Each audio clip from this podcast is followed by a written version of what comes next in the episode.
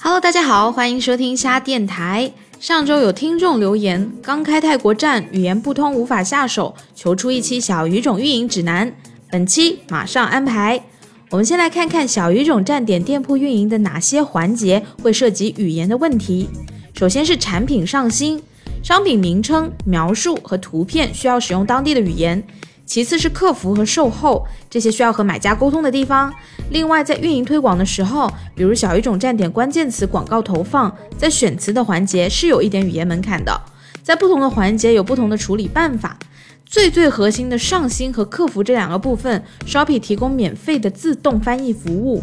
在卖家中心上传全球商品之后，发布到店铺，系统会自动将商品的名称和描述翻译成当地语言。但是商品图片是无法自动翻译的。如果你要上传有文字的商品图，就需要自行翻译，P 在图片上再上传。我们也可以通过专门翻译商品图的网站，自动把图片中的文字替换成当地语言。而聊聊客服的部分，所有站点都有自动翻译功能，只要你尽量表述的更清楚，不使用缩写或者简写，就可以大大的提高自动翻译的精准度。自动翻译有反馈的按钮，如果你觉得翻译效果不好，可以反馈给我们，帮助我们优化。当然，机翻会有一些局限性。如果你觉得人工客服更好，Shopee 在泰国、印尼和越南站点设有付费的人工小语种客服，可以提供更为精准的专业客服服务，服务费率是百分之二，服务期限是六个月起购。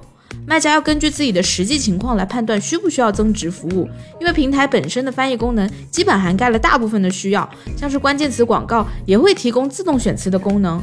如果你的生意越做越大，需要更精准、更好的翻译，当然也可以提高这个部分的成本，比如在当地雇佣翻译人才。也有一些硬核卖家自学小语种的传奇故事。不过，对大多数的卖家来说，比起学语言，研究当地的文化习惯和风土人情显然是更有用。